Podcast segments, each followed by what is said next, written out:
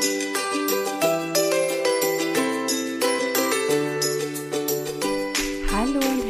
zu meiner allerersten Folge von Tamina Talks.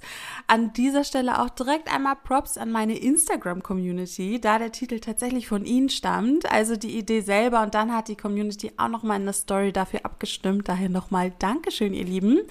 In diesem Podcast geht es um Social Media, Tipps und Hacks, inspirierende Karrieregeschichten und den ein oder anderen Blick hinter die Kulissen.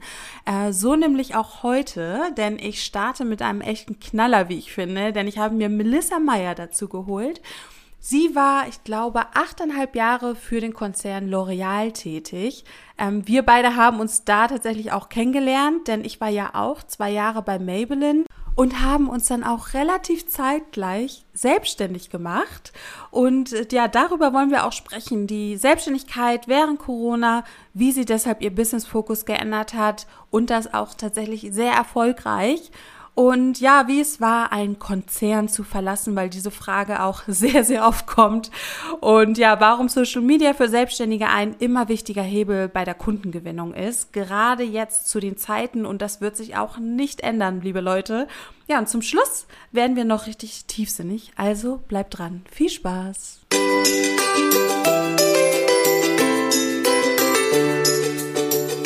Melissa, schön, dass du da bist. Äh, freut mich, dass wir das so schnell und spontan hinbekommen haben. Ähm, ich habe dich gerade ja schon im Intro ein bisschen vorgestellt. Und ja, ich würde aber sagen, stell du dich doch mal selber noch mal mit deinen eigenen Worten ein bisschen vor. Ja, erstmal danke, dass ich dabei sein kann. Ähm, das ist ja auch deine erste Folge und ich finde super, super schön, dass wir das gemeinsam machen. Und ja, ein paar Worte zu mir. Ähm, ich bin die Melissa. Ich habe äh, zuvor achteinhalb Jahre für L'Oreal gearbeitet, war dort im Marketing tätig, zuletzt bei Mabel in New York. Da haben wir uns ja auch kennengelernt und ja, und habe mich dann entschlossen, äh, mich Ende 2019 selbstständig zu machen und meinen sicheren Job sozusagen zu kündigen und bin volles Risiko eingegangen und ja, freue mich mit dir heute ein bisschen darüber zu sprechen, wie es ist während der Corona-Zeit. Ja, krass. Also ja, auf jeden Fall äh, war eine sehr coole Zeit, die wir da auch zusammen hatten. Ich war ja nur zwei Jahre da, ne? Ähm, und eine Frage, die ich ganz oft äh, bekommen habe: Oh mein Gott, wie konntest du so einen sicheren Job äh, ja aufgeben, sozusagen, um in die Selbstständigkeit zu gehen? Ähm, ich glaube, so eine Frage für uns ist so äh, selbstverständlich irgendwie so, oder man denkt sich so, hm, was für eine Frage ist das jetzt, ne? Ähm, ja, wird sie, kriegst du die Frage auch oft zu hören? Ja, super oft. Also viele sagen immer, wie konntest du nur? Und du hattest einen Traumjob bei Maybelline. Wie kannst du den kündigen? Und ich muss sagen, bei mir war es eher so eine Gefühlssache. Also wirklich, ich bin so ein Mensch wenn ich irgendwie was Neues machen will, dann mache ich das von heute auf morgen. Das heißt, bei mir war es jetzt nicht so das Typische, dass ich immer gesagt habe, ich wollte schon immer mein eigenes Baby aufbauen. Weil ganz ehrlich, ich habe meine Karriere ursprünglich einfach im Konzern gesehen. Mir war klar, ich bin happy bei L'Oreal, es ist ja auch ein super Arbeitgeber mhm. und ich mhm. bleibe auch da. Aber dann hatte ich irgendwann so das Gefühl, ähm, das war eben Ende 2019, genau. Ähm, ja, und dachte so, okay, jetzt hast du achteinhalb Jahre im Konzern gearbeitet und ich hatte das Glück, ich habe auch innerhalb meiner Zeit während des Konzerns sehr selbstständig gearbeitet. Ähm, dann dachte ich, warum nicht? Jetzt bist du 30, no risk, no fun sozusagen.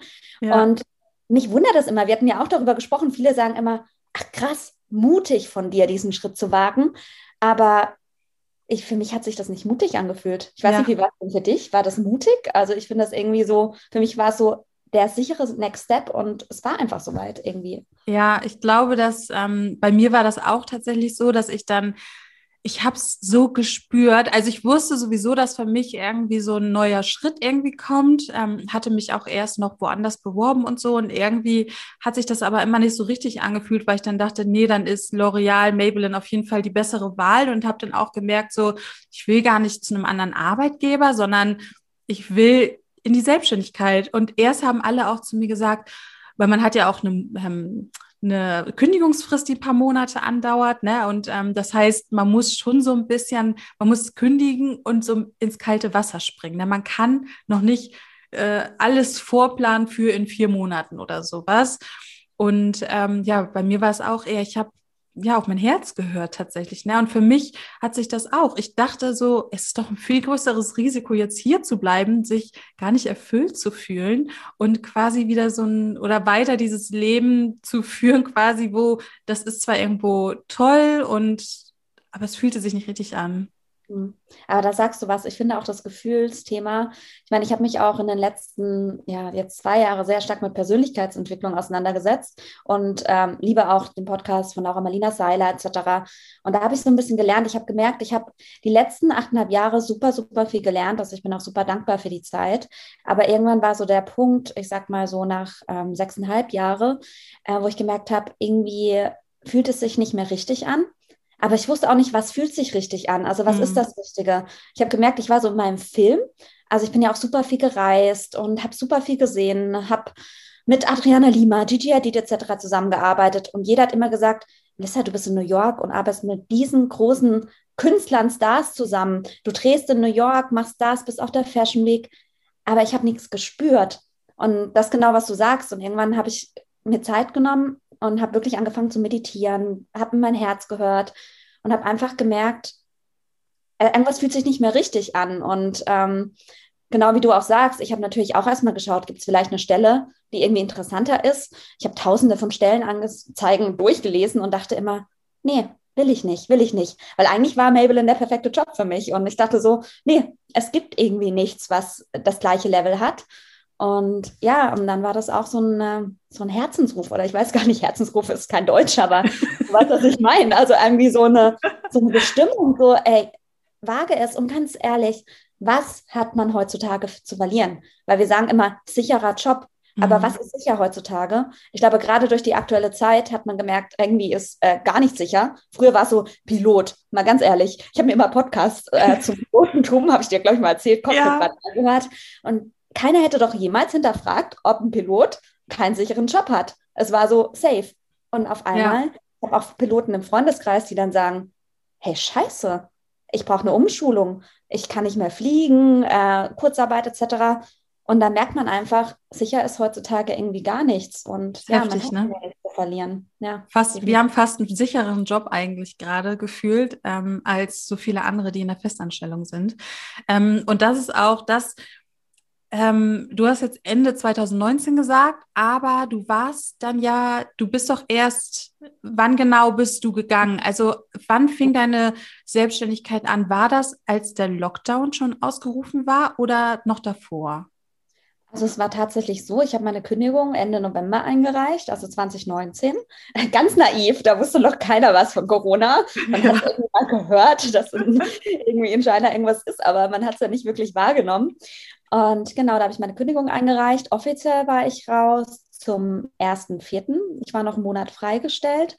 Und ähm, ja, und das Krasse war halt so, man ist so voller Euphorie. Ähm, ich habe offen das auch kommuniziert intern. Also ich muss auch sagen, ich hatte einen super Support intern.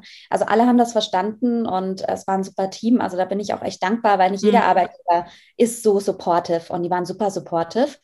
Ähm, und dann war das so, ja, eigentlich offiziell zum ersten Vierten komplett raus. Krass, sag das, da hat es ja gerade angefangen. Ja, und das war halt so, so Checkpot, dachte ich so. Ich so, geil, jetzt bin ich raus. Weil irgendwie freut man sich ja dann auf die Zeit ja. und hat seine Kalkulationen gemacht. Und auf einmal kam so Corona. Ich noch so zu meiner äh, Mitgesellschafterin, ich so, nee, das ist eine Sache von zwei Wochen. Ich bin mit dem ICE gefahren, ja. ich sind keine Leute mehr, aber wird schon. Und auf einmal wurden halt ein Job nach dem anderen abgesagt, muss man halt auch sagen, weil ähm, mit meinem Business konzentriere ich mich halt auch sehr stark auf Produktion und Events. Ähm, Social Media Consulting war zwar auch ein Pfeiler, aber nicht so der Hauptpfeiler. Mhm. Und dann war das so Absage, Event XY, Absage das. Und dann hatte ich irgendwie, klar hat man so ein bisschen Puffer aufgebaut und wusste, die ersten Monate werden irgendwie hart, aber ich, ich weiß nicht, ich war ich habe mich gefühlt wie im Film und dachte, das kann doch nicht sein das Leben ist doch eigentlich für mich, was man ja auch so ein bisschen lernt in der Spiritualität. Ja. Und ich habe mich halt gefragt, was ist das für ein Zeichen? Und klar war es scheiße, kann man gar nicht gut reden. Es war natürlich kein gutes Gefühl. Weil ich erinnere mich auch, ähm, ich meine, ab, mit, mit, Absagen muss man so, muss jeder Selbstständige lernen, ähm, äh, umzugehen. Ähm, aber selbst jetzt noch ein Jahr später ist es jedes Mal so, als wenn mir jemand irgendwie, weiß ich, kurz in meinen Magen schlägt oder sowas, weil ich dann immer so denke, so, ich nehme sowas auch immer komplett persönlich. Was man nicht machen sollte. nee, ich weiß. ähm, also nicht persönlich, aber so, ich denke direkt so, oh Gott, es liegt ja irgendwo an mir oder sowas.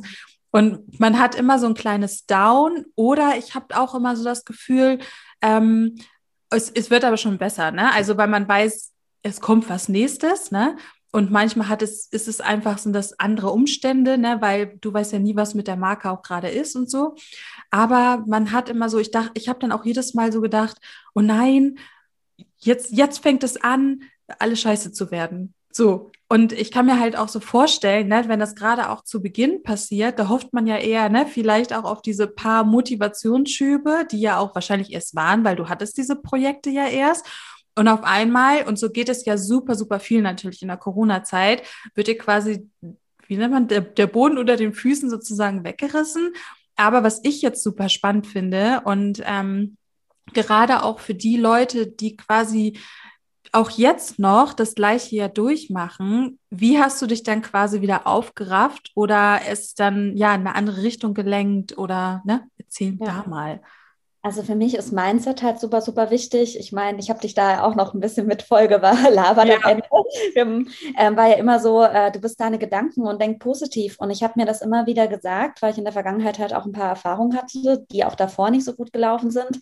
Und ich habe immer gesagt, das Leben ist für dich und ähm, Everything happens for a reason ist so ein bisschen mein, äh, mein Mantra. Also ich glaube ganz, ganz fest daran. Und ich habe mich dann gefragt, was ist das Zeichen von Corona? Ich muss sagen, ich war halt achteinhalb Jahre nur unterwegs. Ich habe den Koffer ausgepackt, wieder eingepackt. Und ich habe Corona erstmal, man wusste natürlich nicht, dass es fast ein Jahr dauert, erstmal gesehen, okay, du hast jetzt die Möglichkeit, einfach mal durchzuatmen. Weil wenn man sich selbstständig macht, man hat ja den Druck. Man hat die Kontakte, die muss man alive halten. Kontakte sind so schnell auch weg, sag ich mal, wenn man die nicht pflegt. Dann sind die Events, ich meine, gerade in unserer Branche, dann ist die Fashion Week, dann ist da ein Influencer-Event XY, irgendwas. Das heißt, man denkt ja, man muss sofort volle Pulle wieder am Start sein. Das heißt, ich habe das erstmal genutzt, die erste Zeit um ein bisschen zu mir selbst zu finden, was natürlich auch Luxus ist, weil ich habe mir tatsächlich ja damals einen Puffer von drei Monaten aufgebaut. Mhm. Und, ähm, und dann kam das irgendwie. Ich habe wirklich, das hört sich total für Leute, die nichts mit Spiritualität zu tun haben, wie war an, aber ich habe das irgendwie auch angezogen. Dann kamen wieder Aufträge und es kamen neue Chancen. Was ich halt gemacht habe, ist, ich habe halt das Businessmodell ein bisschen hinterfragt. Ich meine, ich habe irgendwann eingesehen, ich habe die 15. Influencer-Reise geplant it's not gonna happen, mal blöd gesagt.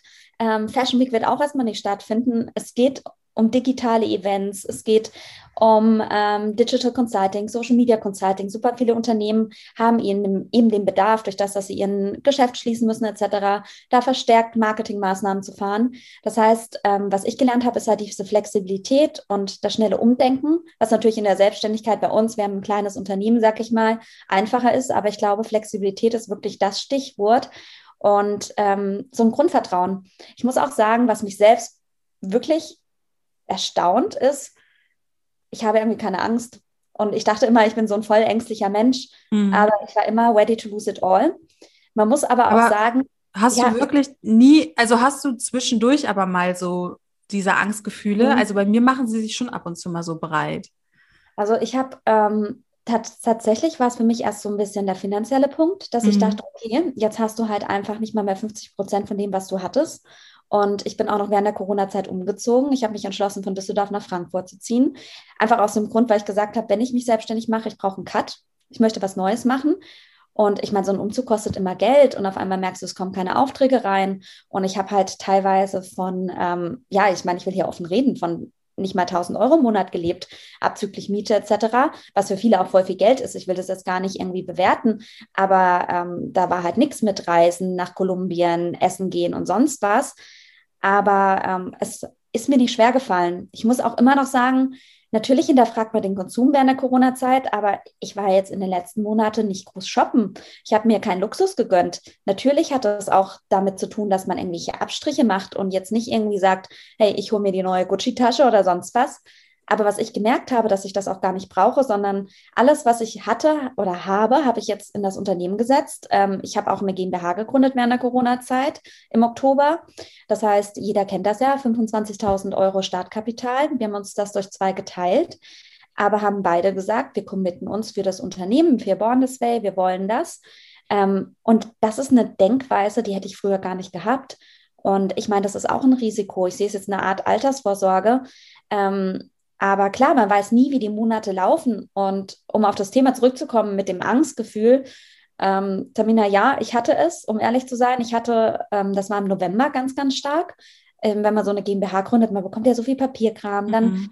Jahresabschluss, was das alles kostet, Steuerberater, man verliert den Überblick. Ich bin ja ein Freak, ich höre mir dann 100 Podcast-Folgen an, schaue mir auf YouTube Videos an, aber irgendwie ist man so überfordert und will alles korrekt machen. Ich bin auch voll der Zahlenmensch und habe da tausende Excel kalkuliert und immer nur Wahrscheinlichkeitsrechnungen und dachte dann auch, boah, ich hatte das erste Mal, da habe ich auch mit einem guten Freund von mir gesprochen, der schon länger ein Unternehmen hat, den habe ich angerufen und habe gesagt, ey, jeder sagt immer, man hat schlaflose Nächte, aber ich habe seit einer Woche nicht mehr richtig geschlafen. Ich bin nachts aufgewacht, Schweiß überströmt und habe gedacht, weil ich habe dann auch Mitarbeiter eingestellt, mhm. die ich aber auch einstellen musste und habe gedacht, oh Gott, ich kann das Gehalt nicht mehr bezahlen. Ich habe gar nicht an mich gedacht, was mich verwundert hat. Ich habe in dem Moment gar nicht an mich gedacht, sondern habe an meine Praktikantin, habe an meine Mitarbeiter gedacht, habe an die Miete gedacht, weil ich habe mir dann auch irgendwann ein Office angemietet.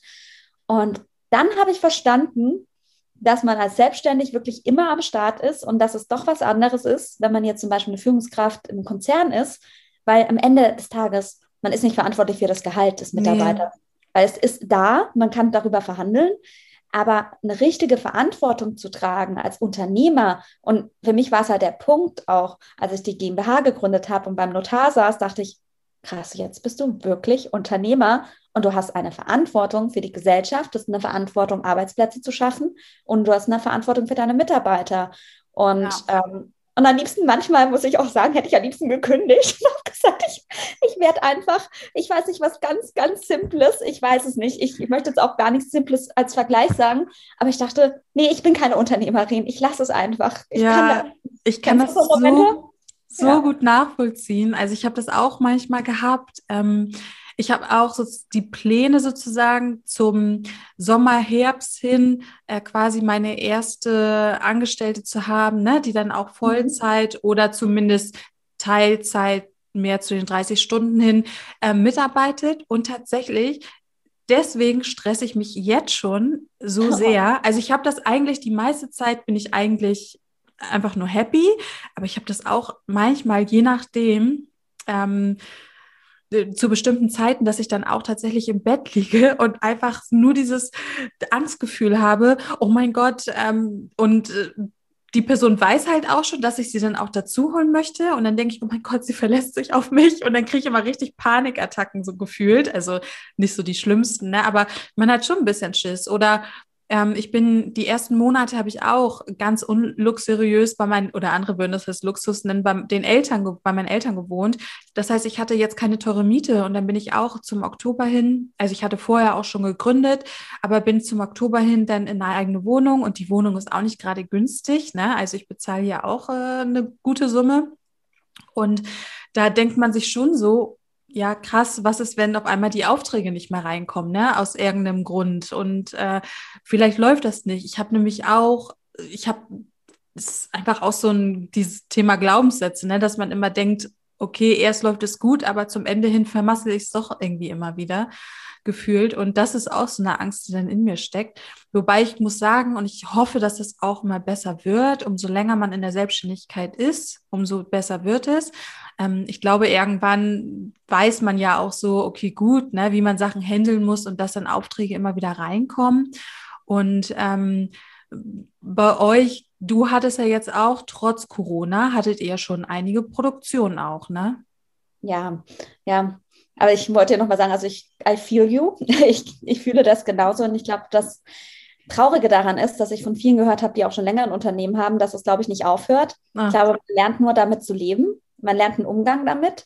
Und ähm, ich muss auch sagen, ich habe jetzt in dem letzten Jahr voll viel gelernt, einfach damit besser umzugehen. Ähm, ja, und was du sagst, Produktion hatten wir tatsächlich. Wir hatten auch im Juni tatsächlich die erste Produktion letztes Jahr 2020, was gerade in unserem Bereich, ähm, wir sind ja auch im Beauty- und Fashion-Bereich tätig, unter anderem ähm, ist in meiner Agentur auch das Thema Artist Booking, das heißt Make-up- und Hair-Artisten. Da war es natürlich eine ganz andere Herausforderung. Können Artisten wieder arbeiten? Dann gab es, äh, ja, man muss ein, äh, eine Maske tragen, Hände desinfizieren, Abstand, das kam ja alles peu à peu. Und um, man musste ja auch in Sachen Produktion mitwachsen. Im Oktober, November hatten wir dann auch eine große Produktion ähm, für einen Kunden äh, von uns, also eine Produktion, die wir selbst gemacht haben. Das heißt, Fotograf eingebucht, Kameramann, Storyline geschrieben, Kreativkonzept, aber halt auch das Hygienekonzept. Da sind so Sachen, früher hat man nie über ein Hygienekonzept gesprochen. Nee. Wie hat man die Sicherheit? Wie kann man das buchen? Wie, wie schützt man den Künstler? Macht, macht man alle einen PCR-Test im Vorfeld? Reichen Schnelltest? Wer trägt die Kosten? Andere Frage. Weil ganz ehrlich, am Anfang habe ich das mit dem Unternehmen einfach selbst getragen und sehe das auch so. Aber irgendwann nehmen die Kosten ja so eine Überhand an und man muss überlegen, wie wird das gehandhabt? Also man hat da super, super viel gelernt, definitiv. Und ähm, ich bin auch super dankbar, dass trotzdem Produktionen stattfinden. Und wir hatten jetzt, ähm, weil du es auch angesprochen hast, tatsächlich im Januar ein großes Projekt. Wir waren im Rahmen der About You Fashion Week Produktion mit vor Ort. Das Ganze hat angefangen im Oktober mit der Planung. Damals noch mit, ähm, ja, oder im September sogar, mit 150 Gästen, alles groß geplant. Dann hieß es irgendwann, okay, wir können nur 30 äh, Influencer vor Ort haben, es soll alles sehr überschaubar sein. Bis dann hin zu, ähm, zum Thema, es werden überhaupt kein Live-Publikum vor Ort sein. Ähm, das war ja, also die Planung fing an, bevor dieser zweite Lockdown jetzt überhaupt genau. erst ausgerufen wurde, ne? Genau, und der harte Lockdown, der zweite harte Lockdown wurde ja sogar erst Anfang Dezember ausgerufen. Es gab im November, aber da war ja noch nicht so, dass nochmal die richtigen Maßnahmen, ich glaube, müsste ich lügen, die Restaurants haben im November zugemacht, aber ich glaube, der Einzelhandel hat dann, glaube ich, erst am Anfang Dezember mhm. wieder gemacht. Und wo es dann auch hieß, hey, nur so und so viele Leute dürfen sich treffen, etc. Und das war natürlich eine Sache, weil mit meiner Agentur, ich bin auch verantwortlich für die Beauty-Sponsoren. Das heißt, ich habe auch Sponsoren rein vermittelt. Und da kann man sich vorstellen, die investieren eine hohe Summe und sagen dann, hey Melissa, wir investieren in eine Fashion Week und da gibt es kein Publikum. Äh, ich will da eigentlich zurücktreten und macht das überhaupt Sinn? Und äh, sag mir mal, was wir dann machen können. Und ähm, weil ähm, ich würde das einmal kurz erklären, weil die Brands, die vertrauen ja sozusagen auch darauf, dass vor Ort viele Influencer sind, die dann im besten Fall auch darüber berichten, ne?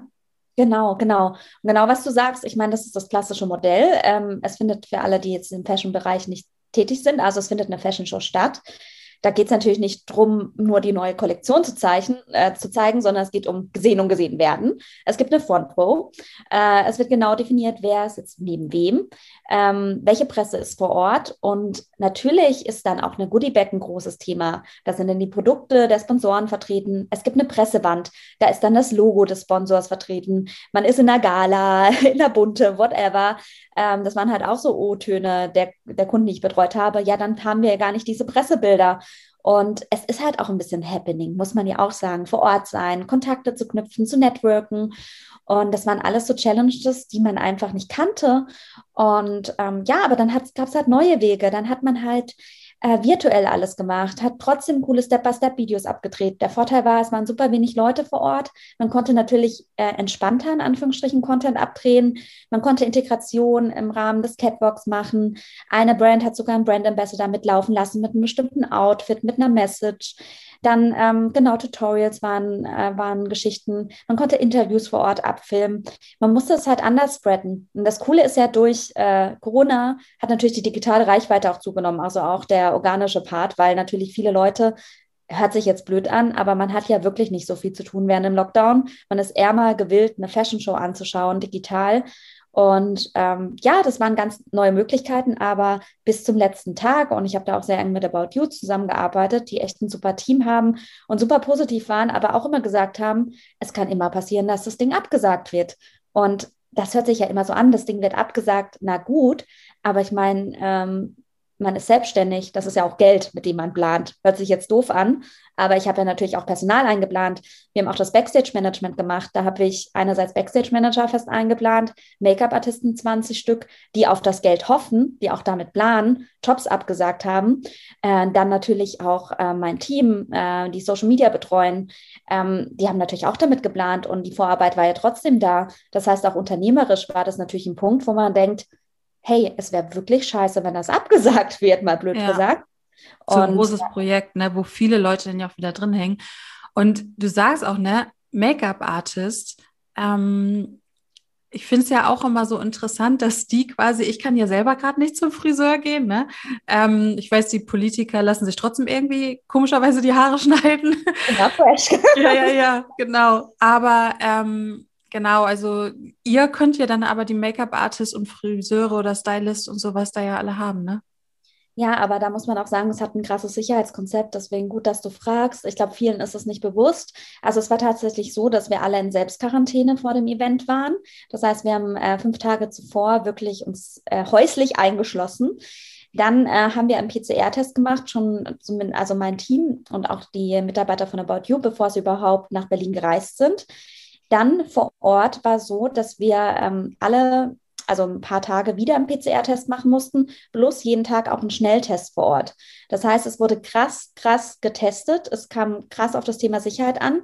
Ähm, ich hatte jedes Mal Angst, ehrlich gesagt. Man hat immer Angst. Man hört von mhm. Schnelltests falsch ausfallen. Dann hatte ich Paranoia. Ich hatte einen Zahnarzttermin davor und habe gesagt, wie ist Ihr Sicherheitskonzept? Wenn ich jetzt da ohne Maske sitze, kann ich mich anstecken. Ich habe ein super wichtiges Projekt. Und das ist natürlich was anderes, wenn man also eigenständig, sage ich, selbstständig ist und da so ein bisschen Angst haben muss, äh, dass man dann halt, was macht man, wenn man positiv ist? Ja. Das Ding ist, ich musste Backup-Teams planen. Ich habe tatsächlich für jede Person ein Backup eingeplant, was natürlich wieder heißt, dass man on top, ähm, also auch für mich, ähm, dann mein Team, wir waren in unterschiedlichen Hotels, wir haben uns abends nicht getroffen und man muss sagen, auch die Make-up-Artisten, die haben ja genau diesen Testrhythmus gehabt.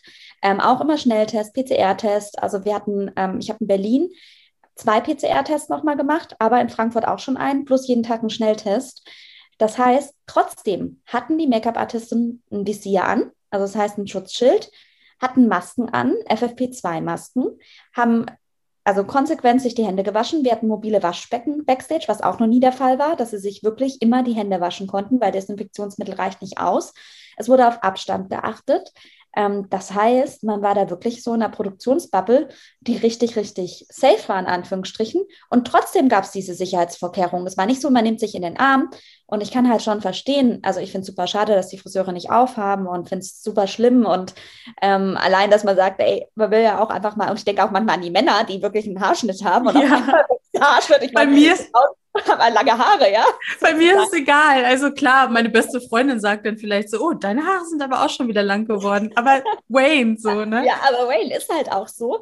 Aber das ist halt dann, ähm, ich glaube, das kann man halt nicht äh, stemmen, weil natürlich die Kunden, du kannst ja nicht jedem Kunden sagen, mach einen PCR-Test, bevor du in den Friseursalon kommst. Nee. Äh, mach noch einen Schnelltest davor. Ich meine, so ein PCR-Test das kostet 90 Euro, zum Beispiel jetzt in Frankfurt. Wir haben krass. Euro bezahlt. Ja, also auch diese Schnelltests und sowas, ne, wie viel Geld da rein investiert wurde. Und ich finde das auch nochmal super interessant, diese Insights da zu hören, weil ich glaube, vielen ist das gar nicht so bewusst. Mir war das auch nicht so bewusst, was da alles hintersteckt, ne? Weil man denkt sich, ah, jetzt nur weil das ähm, B2B ist oder ein Job ist, dürfen die das jetzt alles oder sowas, ne? Weil ich meine, wenn die Leute in, in, ins Büro gehen oder sowas, was ja auch noch irgendwie erlaubt ist, glaube ich, oder nicht, doch, muss ja in irgendwelchen Bereichen ist das ja noch erlaubt, ähm, da werden ja auch nicht immer solche Tests und sowas durchgeführt, ne? Und deswegen, ja. Äh, ja. Und vor allen Dingen, man muss mal drüber nachdenken. Ich meine, ich bin ja auch Eventmanager am Herz und habe ja auch einige Großprojekte im Rahmen von Maybelline gemacht und mir wurde gesagt, da wurde in das Sicherheitskonzept, da wurde halt im sechsstelligen Bereich investiert, im hohen sechsstelligen Bereich, einfach nur in das Sicherheitskonzept. Und das sind ja auch Kosten, die gab es ja zuvor bei Eventplanung nicht. Mhm. Natürlich zahlt man dann vielleicht eine Gage für einen Frontrow-Gast nicht. Ich meine, so eine Adriana kostet auch einiges, sage ich mal.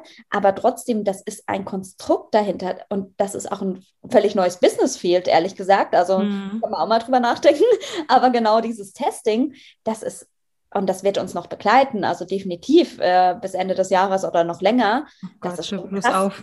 Ja, ich hoffe es nicht. Ich hoffe Ja. wirklich, dass es Sommer besser ist. Aber ich meine, ich bin auch im Rahmen der Frankfurt Fashion Week in einigen Projektgruppen mit drin. Und natürlich, da wird auch mit Tests geplant und äh, Schnelltests. Und das ist halt, äh, ja, da wird ein ganzes System erschaffen und ein ganzes Modell. Und Sicherheit ist so, so wichtig. Obwohl ich manchmal auch denke, auch Toiletten hat man gemerkt, weil ähm, ich meine, Toilettenthema kennen wir alle in Clubs und so. No one war irgendwie daran interessiert, dass es super sauber war, aber es war halt so. Und jetzt wird ja die ganze Zeit die Toiletten gecleant, wo ich denke, ach, wäre das nicht auch mal schön gewesen, das vor Corona zu haben? Das Weil- können wir beibehalten. Das kann ich, es gibt so Sachen, die kann man echt beibehalten. Ich meine, auch das Händewaschen. Ich meine, unsere Artisten haben eh immer nach jedem Modell die Hände gewaschen. Es war dann halt nur der Pain, dass man halt dann zur Toilette gerannt ist und das so mobile Waschbecken. Ich finde, das sollte immer da sein. Ich habe das auch in deiner Story gesehen. Ich meine, ich kenne die Fashion Week ja jetzt auch äh, backstage, ähm, ob das jetzt New York ist oder Berlin. New York war natürlich noch ein bisschen enger hinten, ne? Aber auch Berlin ist ja auch super eng normalerweise, ne? Im Backstage-Bereich. Ich meine, Tisch an Tisch, alle Artists so nebeneinander und die ähm, Durchgänge sind super eng. Und dann hatte ich das in deiner Story gesehen und ich dachte so, okay, in was für einer heftigen Lagerhalle seid ihr da und wie viel Abstand? Also war ja wirklich so, Ja. ne? Dass das, also hat man ja auch, du hast ja auch Stories gemacht, also es ist ja nicht nur rumgesponnen, sondern man hat das ja auch richtig gesehen. Ähm, war bestimmt vielleicht auch ganz angenehm teilweise dann. Ja, du sagst so- mal, weil sonst, ja, sonst war, sorry, es war immer so crowded und wie du auch sagst, New York, da ist man die Ameisen aufeinander gehangen. Und dieses Mal haben die auch einen Backstage-Raum 1 und 2, das waren zwei Backstage-Räume, weil wir haben das im Januar 2020 schon gemacht, da war das zwei Backstage-Räume und jetzt wurde aus zwei Backstage-Räume wurde ein Backstage-Raum mit ganz viel Platz. Dann dachte ich auch, eigentlich auch geil, weil man einfach mal ein bisschen Platz hat. Weil zuvor wurde es all- alles so, man konnte sich gar nicht bewegen und dort ein Kameramann, da was. Und es waren halt auch so viele Leute backstage, gar nicht bös gemeint, aber die halt einfach da hinten nicht gearbeitet haben und teilweise halt das Arbeiten auch blockiert haben, muss man halt auch sagen. Ja, da geht's Und ja, da- dann, da ging es eher darum, cool zu sein und ähm, man wollte irgendwie hinten sein, damit man sich mit den Leuten connecten kann und so. Also ich muss sagen, das ist zum Beispiel bei mir in meiner Selbstständigkeit gerade so ein Thema. Ich bin natürlich auch mit einem Online-Business sowieso äh, in der Tätigkeit. Ne?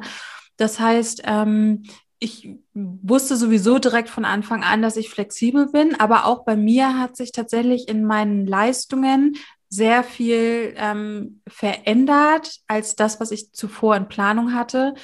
Ähm, und äh, eigentlich wollte ich gerade noch auf was anderes hinaus. Ach ja, genau. Und das dann quasi diese Events, mir fehlt das ja komplett. Das hattest du ja auch zu Beginn äh, angesprochen, dass dieses ganze Netzwerken halt wegfällt, weil das ist in unserer Branche generell, also ich finde aber generell in jeder Branche, in der jeder Selbstständigkeit, brauchst du irgendwie Kontakte, damit sich das, ähm, ja, damit sich neue Möglichkeiten entwickeln können, um vielleicht potenzielle Kunden äh, zu akquirieren. Und das fehlt mir halt komplett. Und das hat man ja auch so Fashion Weeks oder so hat man dafür ja auch, auch genutzt.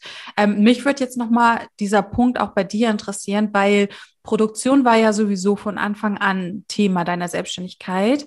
Ähm, aber es ist ja jetzt gar nicht mehr so der krasseste Fokus, wie es eigentlich erst geplant war, oder nicht? Und wie war so dieser Gedankengang? Also, was hast du dann wirklich sozusagen, was war so dieser Step? Also, weil ich, ich frage einfach so für Leute, die jetzt tatsächlich vielleicht, ähm, ich coache ja auch und ich habe zum Beispiel auch Leute da drin, die Kosmetikstudie vielleicht haben oder ähm, ja aus allen möglichen Bereichen. Tatsächlich habe ich ein paar da drin, die Kosmetikstudios haben und so und sich dann aber auch jetzt irgendwie digitalisieren wollen, weil sie einen Online-Shop dazu holen und so. Ne? Und das heißt, in jedem möglichen Bereich kommt ja dieser Gedankengang. Ne? Und ich will nochmal diese Motivation und diese Richtigkeit und ähm, ja, wie, wie du das quasi äh, angegangen bist. Mal.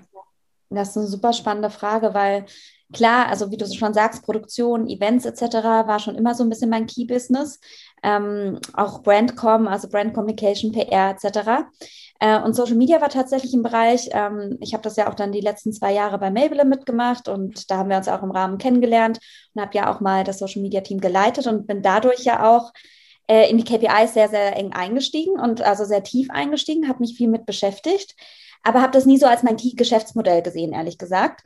Und dann äh, tatsächlich war es so, dass ich von einer Partneragentur angefragt worden bin, ob ich im Organic-Bereich und im Influencer-Marketing unterstützen kann. Das heißt, diese Inspiration kam eher so ein bisschen von außen. Und für mich war so, ja klar, du hast da eine Expertise aufgebaut. Und am Anfang habe ich die Expertise gar nicht so gesehen, weil es für mich selbstverständlich war. Das muss man halt genau sagen, auch was du sagst. Weil für uns ist es teilweise selbstverständlich, wie es funktioniert. Und das finde ich auch so toll, wie du das machst, auch auf deinem Instagram-Kanal, wo du einfach mal erklärst, hey, wie mache ich ein IG Reel oder wie funktioniert Clubhouse, neuer Hype, was ist das? Das ist super, super wertvoll. Und man hat einfach so gemerkt in der Phase, ähm, gerade bei mir kam das so ein bisschen eigentlich schon klar in der Anfangszeit, äh, so im April, Mai waren so ein paar Sachen. Da hat uns eine große Marke angefragt, ob wir Digital Consulting anbieten wollen. Das heißt, ob Make-up-Artisten äh, virtuelle Beratungsgespräche führen wollen. Und dann kam das so Step by Step und dann ging es halt darum, äh, ob wir beim Instagram-Kanal unterstützen, ob wir Content-Kreation machen. Und mittlerweile habe ich echt ein kleines Team aufgebaut im Organic-Bereich. Das heißt, äh, ich habe die Chance genutzt. Ich glaube, um die Frage zu beantworten, ist auch, ich glaube, man muss als Selbstständiger wirklich Chancen sehen und nutzen, weil manchmal kommen Möglichkeiten und man sieht die gar nicht so wirklich. Und ich habe halt einfach das Riesenpotenzial gesehen, gerade im Organic Marketing, ähm, dass da so viel Consulting möglich ist, gerade im Fashion- und Beauty-Bereich. Ich muss auch sagen, ich habe aber auch schon Anfragen bekommen vom Immobilienbereich. Da ging es darum, hey, kannst du mir den Instagram-Kanal machen mit deinem Team? Ich habe auch Anfragen abgesagt. Bei mir ist es wichtig, wenn ich Consulting-Leistungen anbiete, dass ich wirklich was weitergebe, wo, wohinter ich auch stehe und wo ich auch weiß, ich habe mein Know-how. Und gerade im Beauty-Bereich, durch meine Erfahrung eben bei L'Oreal, kenne ich mich super aus und äh, weiß, wie es funktioniert. Und dadurch haben wir dieses Businessmodell aufgebaut. Und ich meine, Produktion und äh, Organic Marketing, sage ich jetzt mal, auch Social Media Betreuung, das ist ja auch ein Thema, was äh, super zusammenpasst, weil wir haben zum Beispiel für unseren Beauty-Kunden bei der About You Fashion Week super coole ähm, IG Wheels abgedreht. Ähm, wir haben ähm, Step-by-Step-Tutorials abgedreht. Wir haben coole Insta-Stories gemacht. Wir haben coole Feed-Postings gemacht. Das heißt, ähm, das ist bei mir natürlich optimal, dass man das Ganze kombinieren kann. Und man sollte halt auch immer offen sein für solche Sachen. Und ich meine, du hast mir ja auch erzählt, dass äh, bei dir ja die Nachfrage auch hochging und viele dich anschreiben und sagen, hey, Tamina, kannst du mich da und da unterstützen? Weil man einfach merkt, dass halt, wie du auch sagst, Beauty-Salons etc. da auch Support brauchen. Und ich glaube, das ist wirklich, ich will es nicht als Nische bezeichnen, aber da ist wirklich, ähm, ja, Beratungsbedarf da. Und was ich manchmal erschreckend finde, ist, dass so viele große Unternehmen, ähm, ohne jetzt Namen zu nennen, wirklich nicht, ähm, sich so wenig beschäftigt haben in der Vergangenheit damit und das so halbherzig behandelt haben. Findest du ja. das nicht? Ja, also es ist tatsächlich, ich muss einmal kurz sagen, ähm, wir nehmen das ja hier über Zoom auf und dein Bild ist hängen geblieben. Ich höre dich jetzt nur noch, ich sehe dich gar nicht mehr. Ach, nicht, dass du dich wunderst. Mir, bei mir kam auch eine Meldung, dass mein Internet instabil ist. Ich weiß ja, gar nicht, ob aber ich höre ja. dich auf jeden Fall noch. Das heißt, ähm, aber wunder dich nicht, ich kann dir nicht mehr in die Augen gucken. Kein Problem, ich kann damit leben. Ich hoffe, ich habe äh, das Stammbild, das ist mir immer Horror. Jetzt, jetzt, bewegt sich da wieder langsam ein bisschen was. Ähm, naja, gucken wir mal, wie es weitergeht. Solange der Ton von Thema muss ich sagen, ich habe wirklich seit dem Lockdown, äh, also seit dem neuen Lockdown, krasse Internetprobleme. Ich weiß nicht, ob ihr das auch kennt, aber ich habe das Gefühl, dass alle Nachbarn gerade sonntags gleichzeitig irgendwelche Streamingdienste nutzen und das Internet flach liegt. Ich habe schon mehrfach bei meinen Provider angerufen, die immer wieder sagen, ihre Internetverbindung ist stabil. Aber ja. I don't know, so am Rande mal gesagt. Ich merke das aber auch teilweise. Ähm, und ja, also hier in Buxtehude, ich bin ja hier in Buxtehude in der Nähe von Hamburg und ähm, man muss da auch zu einem bestimmten Anbieter wechseln, damit man hier überhaupt noch irgendwie mittlerweile äh, Empfang hat. Ja, ähm, ja, bei mir hat sich das tatsächlich auch. Ähm, ich wollte ja von Anfang an auf äh, organische, also Social Media Beratung und Betreuung mhm. gehen. Äh, das mache ich jetzt auch. Aber tatsächlich irgendwann kam der Punkt, dass ähm, die Sache Coaching und so mehr, äh, dass da irgendwie so mir öfter mal gesagt hat, hey, warum machst du nicht Coachings und so? Ähm, ich sehe mich gar nicht als Coach, ich sehe mich, ich bin in der Beraterrolle, ne? Ähm, aber dadurch habe ich gemerkt, dass ich noch verstärkter mehr auf so Beratungsgespräche gehen kann für Selbstständige, also Einzelunternehmer oder die, die vielleicht auch gerade mit der, auch gerade jetzt in so einer Situation sind, dass die sich ihr Online-Business aufbauen wollen ne, oder frisch in die Selbstständigkeit gehen. Ähm, und tatsächlich ich selber ich sehe das genauso wie du. Ich muss an etwas glauben, wenn ich es verkaufe. Und ich selber nutze ja auch meinen Instagram-Kanal komplett. Den habe ich letztes Jahr auch komplett neu äh, aufbereitet und nutze das auch, um quasi Leute zu akquirieren, um meine Kunden zu finden, weil ich ja gar keine Events mehr habe. Das war ja damals auch ganz anders geplant. Das heißt, im Mai habe ich dann diesen neuen Kanal aufgemacht, weil ich wusste, okay, gut, ich muss, wie erreiche ich jetzt meine Kunden? Ne? Das heißt, man muss ja irgendwie umdenken. Und ich nutze jetzt auch Instagram dafür. Ähm, jetzt neuerdings ist ja Clubhouse noch dazu gekommen. Und da auch, ne, direkt diese Chance nutzen. Ähm, ich habe ja auch dich tatsächlich direkt gefragt, hey, hast du zufällig schon eine Einladung? Und hattest du, dann hast du mir eine Einladung geschickt. Ne? Also man muss direkt irgendwie so seine Fühler ja auch ausstrecken. Und habe jetzt auch durch Clubhouse wieder Anfragen bekommen, ne? Und potenzielle richtig gute Kontakte. Und das ist auch das, was mir so gefehlt hat. Und ähm, ja, ist, man muss da wirklich flexibel sein und ähm, dann auch irgendwie eines, äh, eines Nachts hatte ich dann auf einmal so Gedanken, ähm, dass ich vielleicht auch, weil ich hatte das früher schon mal, als ich auch in der Agentur gearbeitet hat, habe ähm, Influencer Management und ähm, ich kannte da, also ich kenne ähm, jemanden, die auch 2020 sehr gewachsen ist auf Social Media und dachte so, warum fragst du sie eigentlich nicht mal ab, wie wir das mal testen wollen, ne? Und dann habe ich mir und dann habe ich sie angefragt und dann hat das auch alles funktioniert und das so kam ich dann mehr in Richtung Influencer Management. Also ich versuche auch mir quasi unterschiedliche Einkommensquellen sozusagen aufzubauen, zu sichern. Aber das war nicht von Anfang an geplant, sondern das, das hat sich irgendwie ergeben. Und ich glaube, auch jetzt in dieser Phase muss man sich überlegen, hey, ähm, okay, gut, das kann ich jetzt gerade nicht mehr machen. Wo drin bin ich noch besonders gut oder was für eine Expertise habe ich oder ähm, was würde zu meinem Business denn jetzt gerade passen? Als Beispiel habe ich nämlich auch eine Kundin, die hat ähm, ein Kosmetikstudio und was sie halt äh, jetzt noch macht, ich bin mir nicht ganz sicher, ich glaube, das war schon vor Corona vielleicht die Planung, dass sie das mehr pusht, aber dass sie dann einen Online-Shop mit Beauty-Artikeln ähm, auf bauen möchte jetzt. Ne? Und ähm, ich finde das total smart, dass man sich halt überlegt, ne, so wie, wie du und, und ja auch ich, hey, was kann man noch anbieten? Ne? Ähm, was irgendwie vielleicht auch Hand in Hand natürlich mit unseren jetzigen oder mit den vorerst geplanten äh, Dienstleistungen und sowas irgendwie Hand in Hand geht, damit man das natürlich nach Corona auch weiter nutzen kann. Und dass man ist auch eigentlich, dass man jetzt quasi diese Zeit nutzt und sich voll in dieses Online-Marketing und sowas stürzt und dieses neue Projekt. Ähm, ja, deswegen finde ich das immer ganz interessant zu hören, wie, wie andere das so angegangen sind, ne? wie du jetzt auch zum Beispiel und wie sich das so ergeben hat. So. Ja, nee, das ist super wichtig. Vielleicht hier noch ein äh, Schlaumeier-Unternehmertipp. ähm, ja, stellt euch wirklich ähm, weit gefächert auf. Also klar, man muss sich fokussieren. Also wie zum Beispiel ähm, ich mit meiner Agentur, wir fokussieren uns auf die Beauty- und Fashion-Branche. Aber setzt nicht alles auf einen Kunden. Weil man merkt das, ein Kunde kann von heute auf morgen weg sein.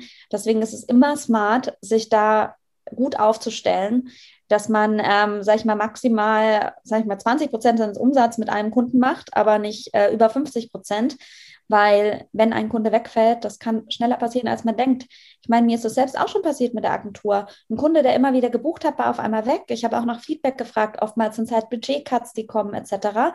Und da muss man halt auch wirklich lernen, das nicht persönlich zu nehmen. Ich denke immer, schließt sich eine Tür, öffnet sich eine andere. Trotzdem muss man auch sagen, es ist natürlich auch Planung. Man muss da schauen, mit dem Flow gehen, natürlich Chancen nutzen, aber auch schauen in seinem Business, dass man wirklich schaut, dass man stabil ist, auch wenn zwei Kunden wegfallen würden. Gerade wenn man Mitarbeiter aufbaut, das ist mir jetzt nur so eingefallen, auch während mhm. du erzählt hast, weil ich glaube, vielen ist das auch nicht bewusst und sagen, hey, ich setze jetzt alles auf einen Kunden. Das äh, ja, würde ich definitiv unternehmerisch nicht empfehlen. Und auch während der Corona-Zeit, ich meine, man lebt von heute auf morgen, Jahresverträge kommen immer seltener, muss man auch sagen. Viele sagen immer, wir machen jetzt einen Monatsvertrag oder wir machen einen Drei-Monats-Vertrag oder wir machen einen Vertrag, der einfach eine Kündigungsfrist hat, etc. Ähm, ja, aber man muss immer davon, äh, eigentlich auch wieder darauf hin, ähm, man muss immer ready sein, alles zu verlieren. So, I'm always ready to lose it all. Und da muss man neu denken und aufstehen, Krone richten und weitergehen und ähm, ja, und einfach die Chancen nutzen. Ja. ja. und ich glaube, was auch halt noch wichtig ist, ähm, was ich auch merke, was viele noch nicht so richtig machen, ähm, auch Synergien nutzen. Ne? Man muss nicht immer alles komplett alleine machen. Ähm, wir hatten ja auch am, am Freitag unser Weintalk äh, fünf Stunden lang irgendwie über Zoom und ähm, ja, da ist auch die ein oder andere Flasche geköpft worden. Aber selbst da überlegt man ja auch so, hey, guck mal, ähm, wir sind doch irgendwie in einem sehr ähnlichen Business. Kann man sich da, kann, können, können wir da irgendwie Synergien schaffen? Und ich glaube, man muss sich auch trauen, das einfach mal zu fragen, weil ich glaube, viele trauen sich das auch nicht. Ne? Ähm, und ich, ja, und dass man da dann wirklich überlegt, hey, okay, gut, kann man sich da irgendwie unterstützen? Ähm, daraus können sich ja auch manchmal dann, man hat erstmal diesen einen Gedanken und auf einmal kann sich aus sowas ja doch irgendwie was richtig Cooles entwickeln irgendwie, ne, wo auch beide Seiten irgendwie so eine Win-Win-Situation von haben. Ähm, ich habe das ganz oft so, wenn ich irgendwie mit so anderen Selbstständigen spreche, überlege ich mir immer, ne? Also nicht nur dieser Gedanke so, okay, wie kann ich dieser Person jetzt irgendwas verkaufen, sondern man muss auch noch mal irgendwie so anders denken, noch mal so, okay, kann man irgendwie mit anderen Synergien schaffen, ne? Auch gerade jetzt in der Zeit, glaube ich, ist das schon ähm, auch noch mal so ein Thema, ähm, wo man auch noch mal überlegen könnte, hey, können wir irgendwas zusammen machen, was dann quasi äh, ja uns so durch diese äh, Zeit ein bisschen bringt, ne? Ähm, wobei das jetzt generell auch eher so ein Business-Thema ist. Ne? Das ist ja gar nicht unbedingt nur so auf Corona bezogen, aber ich glaube, dass voll viele das immer noch nicht so richtig, nicht so richtig angehen oder sich nicht trauen oder so. Ne? Nach, nach ist ja nicht unbedingt nach Hilfe fragen, sondern ist es eher so ein für beide so eine Win-Win-Situation. Ne? Ja, und was du sagst, ist vollkommen, also stimme ich zu 100 Prozent zu. Ich denke immer, man sollte sich einfach supporten. Und was ich nicht verstehe, dass viele dieses Konkurrenzdenken haben. Mhm. Und ich denke mhm. immer, der Markt ist groß genug, dass jeder seinen Platz hat. Und wenn der Markt wächst, dann wächst man selbst auch mit. Und gerade durch äh, Zusammenarbeit, durch Kollaboration, man kann so viel erschaffen, weil man sagt ja immer, Teamwork makes the dream work, aber es ist halt wirklich so. Also das habe ich auch in meiner Selbstständigkeit einfach gemerkt, man muss sich gegenseitig supporten und ich kann diesen Hate auch nicht verstehen. Ich glaube aber, dass Corona tatsächlich dazu beigetragen hat, dass jeder wirklich supportive ist. Ich habe das auch in der Produktion im Januar gemerkt. Ähm, früher war da jeder irgendwie so selbstverständlich da. Es ist so ein bisschen Ellbogengesellschaft. Und jeder hat so sein Mindset so ein bisschen hinterfragt und es war so Liebe vor Ort, weil jeder einfach dankbar war, bei der Produktion mit dabei zu sein. Weil jeder gesagt hat, hey, ob Model, ob Agentur, ob irgendwie Superstar-Künstler, ähm, alle waren fucking nochmal dankbar und äh, waren supportive. Und das finde ich so wichtig. Und das ist für mich auch so eine der Key Messages. Supportet euch gegenseitig. Seht euch nicht als Konkurrenzen. Also, weißt du, das ist halt einfach nur ähm, also ich finde es super, super wichtig, weil dann kann man Synergien schaffen, genauso was wir am Freitag besprochen haben. Ähm, das, ich verstehe das nicht, wenn man da einfach nicht ähm, offen dafür ist. Und ähm, ich glaube, man muss da wirklich sein Mindset shiften und einfach weggehen in Sachen von Hass, sondern in Liebe und einfach denken, hey, man kann gemeinsam was viel, viel Größeres erschaffen als alleine. Und ich meine, wir sitzen alle im gleichen Boot. Das hat man halt auch gelernt. Keiner hat zum Beispiel auch im Januar gemeckert, äh, warum trage ich jetzt die FFP2-Maske, warum mache ich das? Jeder hat doch einfach nur gewusst, hey, wir müssen jetzt alle zusammenhalten und wir stehen das gemeinsam durch. Und das, glaube ich, hat sich schon in der Corona-Zeit geändert. Ähm, mhm. Und ich sehe auch oft, dass wirklich auch supportive äh, jeder ist. Ich meine, man muss auch immer denken, ähm, das hatte ich dir am Freitag erzählt. Ich bin zum Beispiel am Freitag, äh, wann war das? Am Donnerstag in, in Uber gestiegen. Äh, ich bin ja der größte Freund von Uber. Schleichwerbung, ähm, aber da habe ich auch mit einem ähm, Uber-Fahrer Fahrer gesprochen, der sagt, der verdient zwei Euro pro Stunde. Der wartet teilweise zwölf Stunden, bis er eine Fahrt hat. Und dann denke ich halt auch nochmal, hey, auch wenn ich selbstständig bin, ich bin so dankbar für das, was ich machen kann. Und es geht so vielen Leuten viel, viel schlechter und die können das gerade nicht ändern. Er hat auch eine Familie und Kinder und ein Haus zu bezahlen und sagt, was soll ich denn machen? Und ich habe dann angefangen, mit ihm zu brainstormen, in welchem Bereich. Und dann ging es auch um Gesundheits-, Amt, keine Ahnung, die brauchen noch äh, Support äh, beim Telefonannahme und irgendwelche solche random Dinge. Mhm. Aber ähm, viele Leute verfallen halt auch in eine Depression und da muss man echt gucken, dass man auch ähm, mitmenschlich einfach ähm, miteinander füreinander da ist. Und ob es jetzt nur der Nachbar ist oder der Taxifahrer, ich denke, wir sind doch alles nur Menschen und keiner ist besser oder sonst was. Und ich denke auch immer, wir haben über das Thema Bodenständigkeit ja auch gesprochen. Äh, weißt du noch am Freitag? Ja, ja, ja. Du hast mit Gigi gearbeitet, mit Adriana und du bist trotzdem so bodenständig. Und witzigerweise habe ich genau dieses Wording gestern wieder gehört ach krass, Melissa, du arbeitest mit solchen Künstlern zusammen und jetzt auch eine Heidi und whatever, du bist so bodenständig. Dann denke ich immer, hä? hä? Ja. Sollte nicht jemand Besseres sein, weil ich mit jemand gesprochen habe? Der berühmt ist? Ja, äh, ich bin nicht besser als jeder andere. Ich bin nicht besser als jede Frau, die Nein. putzen geht oder sonst was. Wir sind alle gleich. Und das ist manchmal so ein Mindset, oder? Ich, ich finde die Frage schon allein viel äh, erschreckender. Also ich, ja, weil ich die ja auch, ne, wir hatten ja, ja beide drüber geredet und ich finde es halt so lustig, dass ähm, ich dir davon erzählt hatte und dass du diese Frage auch ständig anscheinend hörst. Und ja. ich war dann noch so, hä, wie meinst du das? Wie bodenständig? Hä? Also das habe ich gar nicht, ich habe da vorher noch nie drüber nachgedacht gehabt, echt, bis diese Frage zum ersten Mal tatsächlich kam, ne? Ähm, ich finde aber auch zum Beispiel in Deutschland, das werden viele bestimmt auch jetzt wahrscheinlich so ein bisschen kopfnickend zu, zuhören, dass da echt so ein bisschen diese Ellbogen, ähm, ja, Gesellschaft, diese Vibes da halt so sind und viele gönnen einem das, gönnen einem nix. Und am besten, wenn sucht man sich die Leute, mit denen man redet, ähm, auch nur so aus, ähm, anhand der, weiß ich nicht, das, was sie schon geleistet haben oder wie viele Follower die jetzt schon haben. Ne? Dabei, ich weiß auch nicht, du weißt doch nie, was hinter dieser Person noch steckt. Also selbst wenn man, man da strategisch ran, rangehen würde, ist es total unstrategisch, nur an die zu denken, die es schon geschafft haben, in Anführungszeichen, sondern manchmal können da Leute dich auch ganz schön überraschen, die vielleicht jetzt noch nicht ihre krassen Follower haben oder vielleicht ähm, jetzt noch nicht krass aufgestellt sind mit ihrer GmbH oder sowas, aber in einem Jahr auf einmal schon und auf einmal könnte die sie dir ein Jahr später ähm, doch irgendwie was bringen, auch beruflich so, ne? Ähm, aber ich finde auch ähm, dieses, ich bin zum Beispiel auch mit vielen in Kontakt, ähm, die einfach auch in irgendeinem Bereich auch was sehr ähnliches anbieten wie ich. Und ähm, du hast es ja auch gerade selber schon gesagt, du bietest ja auch Social Media Betreuung oder Strategieberatung an. Ne? Und ähm, das ist ja trotzdem, würde ich es völlig verrückt finden, wenn wir trotzdem nicht zusammen Podcast aufnehmen würden, weil ich mache mir da gar keine Sorgen. Die, die mit dir zusammenarbeiten wollen, die arbeiten dann halt mit dir zusammen. Die, die mit mir zusammenarbeiten, arbeiten wollen, arbeiten mit mir zusammen. Ähm, und ich denke auch, dass da für uns alle irgendwie Platz ist. Ne? Gerade auch in unserem Business ist ja die Anfrage sowieso, die Nachfrage so hoch.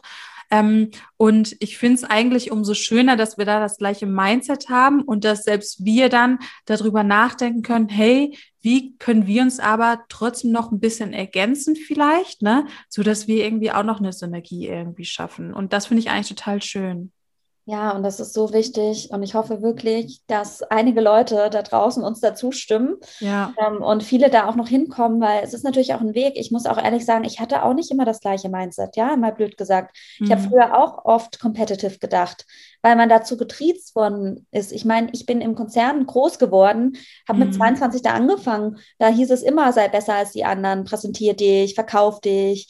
Ich weiß noch, meine erste Vorgesetzte meinte, it's all about selling. Guck, dass du dich gut verkaufst ähm, kommuniziere, was du gemacht hast. Und ich meine, das sollte man auch. Natürlich soll man kommunizieren, was man gemacht hat und stolz sein, aber man sollte nicht in Konkurrenz denken. Und ich finde es auch so schön, dass wir jetzt trotzdem hier im Podcast gemeinsam aufnehmen. Und klar können wir sagen, wir haben auch ähnliche Geschäftsbereiche, aber es das heißt ja nicht, dass man sich nicht supporten kann oder Projekte gemeinsam umsetzen kann.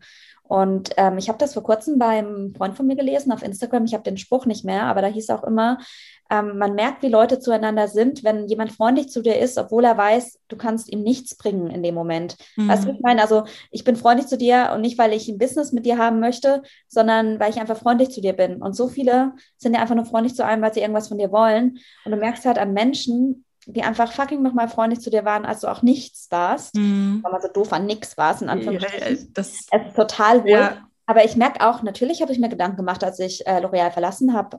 Ähm, ich meine, ich war andererseits ja auch eine Art Kunde für viele oder jemand, der mhm. Geld spenden kann. Dann dachte ich auch, kennen mich die Leute noch, als wenn ich jetzt Melissa von Born This Way mhm. bin? Sind die immer noch nett zu mir? Sind die immer noch freundlich zu mir? Und ich muss sagen, ich habe sehr gute Erfahrungen gemacht.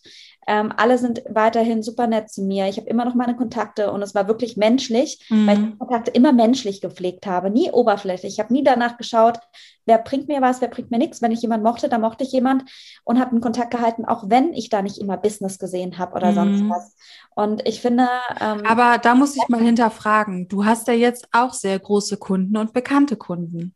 Und das wissen die dann ja auch wieder, weißt du? Also so kannst du wirklich 100% sagen, dass die quasi alle einfach nur noch mit dir in Kontakt sind? Weil ich zum Beispiel habe auch ähm, das Gefühl, ich habe teilweise auch schlechte Erfahrungen gemacht jetzt, seitdem ich auch, also ich war vorher auch bei einer Agentur und davor noch bei einer Redaktion und dann war ich ja bei Maybelline und danach war ich einfach nur noch ich mhm. äh, in der Selbstständigkeit, hatte jetzt, ähm, ich habe da natürlich auch mit Unternehmen äh, zusammengearbeitet, aber ähm, ich hatte ja auch vor allen Dingen, kannte ich auch viele Influencer und andere Kontakte, die jetzt in der Modebranche durch meinen früheren Job und durch natürlich durch Maybelline in der Beautybranche und sowas tätig waren. Und das hatte ich zu Beginn nicht. Da hatte ich eher so andere Kunden auch. Und ähm, ja, ich weiß nicht. Manchmal weiß ich aber nicht, okay, ist das jetzt Einbildung, ne, weil ich da so überkritisch bin oder so. Ähm, ich hatte jetzt aber auch ähm, äh, zu Beginn von Clubhouse. Da habe ich dann ein paar alte Kontakte auch noch mal angeschrieben gehabt. Und tatsächlich habe ich einfach nichts zurückgehört. Ne? Und ähm, da war ich, dachte ich schon wieder so, ja, geil. Und zu Beginn des Jahres hatte ich ja auch erzählt, wir jetzt aber auch keine Namen nennen, dass ich da auch mit ein, zwei Leuten, die eigentlich, wo ich dachte, die kann ich ja auch schon jahrelang und da dachte ich echt, wir sind Freunde. Mhm. Und wo der Kontakt tatsächlich dann auch ähm, auf sehr komische Weise abgebrochen wurde. Ja, also das, was du sagst, äh, umso mehr drüber nachdenken. Natürlich gab es das bei mir auch. Bei mir ist es nur so, ich habe mittlerweile den Punkt, wenn jemand so ist, dann ist er out of my life. Mhm. Ich habe teilweise angefangen, äh, WhatsApp-Nachrichten zu archivieren für Leute, wo ich sage, die sind negativ für mich, die einfach nicht richtig sind. Und ich muss auch sagen, klar, wir haben jetzt, äh, ich darf jetzt den Namen nicht nennen, aber wir hatten ein großes Projekt, was wir am Donnerstag released haben. Und du glaubst gar nicht, wie viele Leute mir schreiben, die mich mit dem Arsch nicht mehr angeschaut haben, die auf einmal sagen, ach krass, ach cool und mega. Natürlich auch voll viele herzliche Leute, mhm. die einfach das super supportive finden. Aber ein paar, wo ich meine, jetzt, weil ich es jetzt geschafft habe alleine, mal blöd gesagt, und wenn es überhaupt so ein Geschafft gibt, mhm. ähm, bin ich wieder interessant. Ja. Äh, und du denkst, hey, jetzt will ich mit dir arbeiten. Ähm, wo ich auch manchmal denke, ey, das ist halt das Typische. Ich meine, die Erfahrung hatte ich auch schon gemacht. Ich saß ja auch schon mal im TV in der Jury dreimal bei einer Sendung und da melden sich immer Leute, wo du sagst, die melden sich jetzt, weil sie denken, durch dich haben die irgendeinen Kontakt oder sonst was und die meinen es nicht ernst. Aber mein Tipp ist da, wirklich einen Cut zu machen, weil wenn solche Leute sind, dann einfach cutten. Mhm. Und ich mhm. hatte im Januar tatsächlich eine Sache auch von, äh, von Auftraggeber, der mich erst wieder angefragt hat, wo ich wusste, der fragt mich jetzt an, weil die Hütte brennt und der mhm. unbedingt mhm. Support braucht. Aber wo ich auch gesagt habe, das geht gegen mein Dasein, das wäre zwar auch eine Summe gewesen im fünfstelligen Bereich und ich habe es abgesagt, weil ich gesagt habe, sich nur zu melden und davor nicht zurückzumelden, wenn es wirklich so ist, okay, jetzt brauche ich unbedingt die Agentur, last minute, weil die mir den Arsch retten soll, mhm. dann bin ich mittlerweile auch so weit, wo ich sage, macht man einfach nicht mehr. Aber ich glaube, das sind eigene Erfahrungen. Mhm. Ich versuche auch immer mit Liebe entgegenzukommen. Natürlich gucke ich dann trotzdem, dass man auf irgendeine Art noch supporten kann, weil ich denke immer, man sieht sich zweimal im Leben. Mhm. Es gab viele Leute, die mich wirklich auch in der Vergangenheit verletzt haben auf irgendeine Art, die ich aber vergeben habe. Also ich habe sehr stark mit Vergebung gearbeitet und ich glaube, das ist das Beste, weil wenn man in der Vergangenheit ist, dann, ähm, also wenn man immer wieder nicht vergo äh, ver vergeben, vergoben, gute Deutsch, äh, vergeben hat, dann ähm, lebt man immer in der Vergangenheit und man kann nicht in der Zukunft sein oder im Hier und Jetzt. Und es geht halt darum, im Hier und Jetzt zu sein. Und du kannst nur im Reinen mit dir sein, wenn du vergeben hast. Und man muss halt immer anschauen, was ist die Intention des Menschen. Und ich finde das super, super spannend. Aber die Erfahrung, die du sagst, ja, ich habe die natürlich auch gemacht.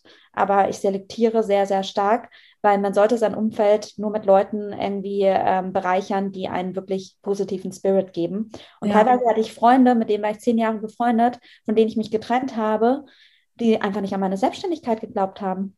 dann sage ich, ich brauche solche Leute nicht, die an mich nicht glauben. Mhm. Weil jemand, der wirklich mich kennt, das geht nicht darum zu sagen, ja, ja, du schaffst das und naiv zu sein. Es ist natürlich okay, wenn jemand kritisiert und sagt, hast du darüber nachgedacht, darüber nachgedacht, aber trotzdem du brauchst doch keiner in deinem Umfeld, der dich niedermacht, ehrlich gesagt. Deswegen denke ich, das ist so natürliche Selektion, die stattfindet. Ja. Und eigentlich kannst du froh sein, weil du jetzt weißt, welche Leute true sind und welche nicht true sind. Ja, voll. Also so sehe ich das auch. Ne? Und ähm, ich denke mir auch manchmal so, okay, gut, antworte mir jetzt nicht, aber dann werde ich dir auch nicht wieder einen Job verschaffen. Ne? Also es sind sogar Leute teilweise, denen ich auch während meiner ähm, Selbstständigkeit jetzt schon einen Job verschafft habe, wo die gut verdient haben oder sowas. Ne? Also das ist manchmal ein bisschen weird, wie die, wie die Situation ähm, funktioniert. Also ich denke dann auch immer so, okay, ich frage dich jetzt bei was an, wo ich eigentlich deine Unterstützung möchte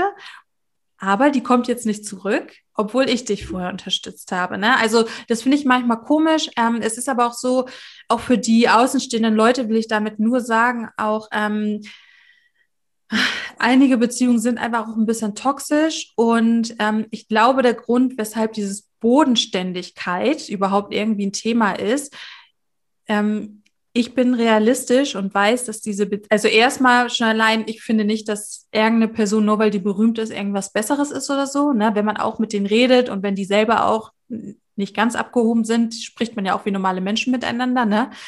Ähm, aber ich weiß ja auch, dass, also was bringt mir dieser Kontakt jetzt? Also wenn es super, super netter Kontakt ist, hat man vielleicht privat vielleicht auch jemanden irgendwie dazugewonnen in seinem Leben, mit, auf den man sich vielleicht auch mal irgendwie verlassen kann oder auch mal vielleicht andersrum nach einem Gefallen fragen kann oder keine Ahnung was alles, ne?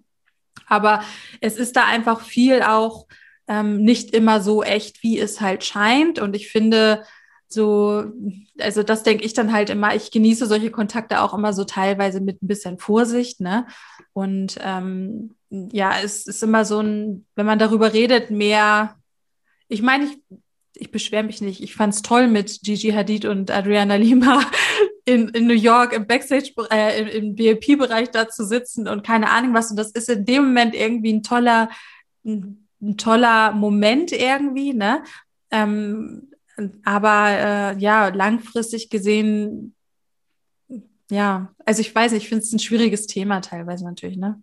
Ja, aber ich finde auch spannend ist, also was ich gelernt habe in meinen letzten Jahren, ist, dass die Leute, die es wirklich geschafft haben, dass die nahbar und liebevoll sind und total authentisch sind, ja. im Vergleich zu den Leuten, die erst upcoming sind.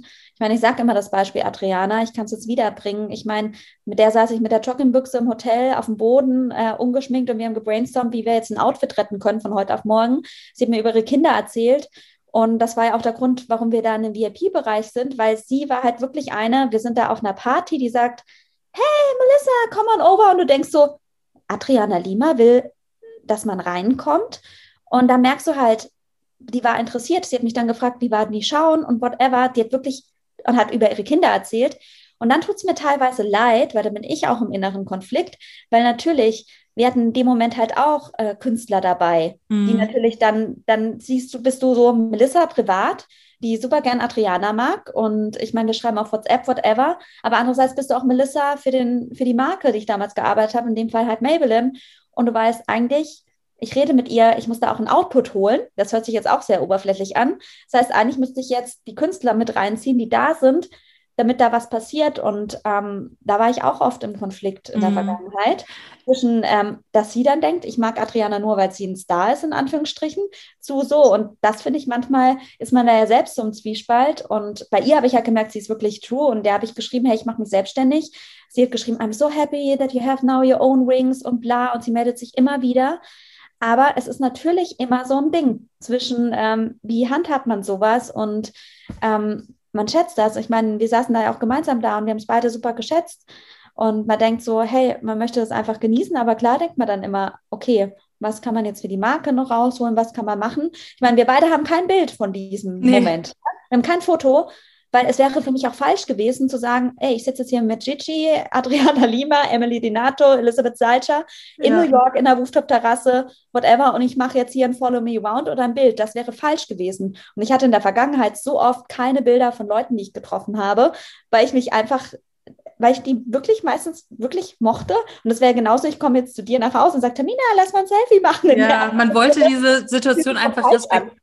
Ja. Man wollte es einfach respektieren, ne? Und ja, ähm, ja ich glaube auch, dass ähm, und was du ja auch gerade noch mal so schön angesprochen hast, Karma, ne? Also hier mit diesem Spruch Karma is a bitch, ähm, das ist tatsächlich auch im ähm, im, im Business halt so, ne? Also wenn du die Leute, die wirklich langfristig es wirklich geschafft haben, das sind auch die, die wirklich allen Leuten immer mit Respekt ähm, entgegengekommen sind und ähm, nicht immer nur überlegt haben, hey, äh, mit wem kann ich jetzt reden, damit er mir beruflich ähm, was passt. Klar, bestimmt, da gibt's auch immer Ausnahmen, ne?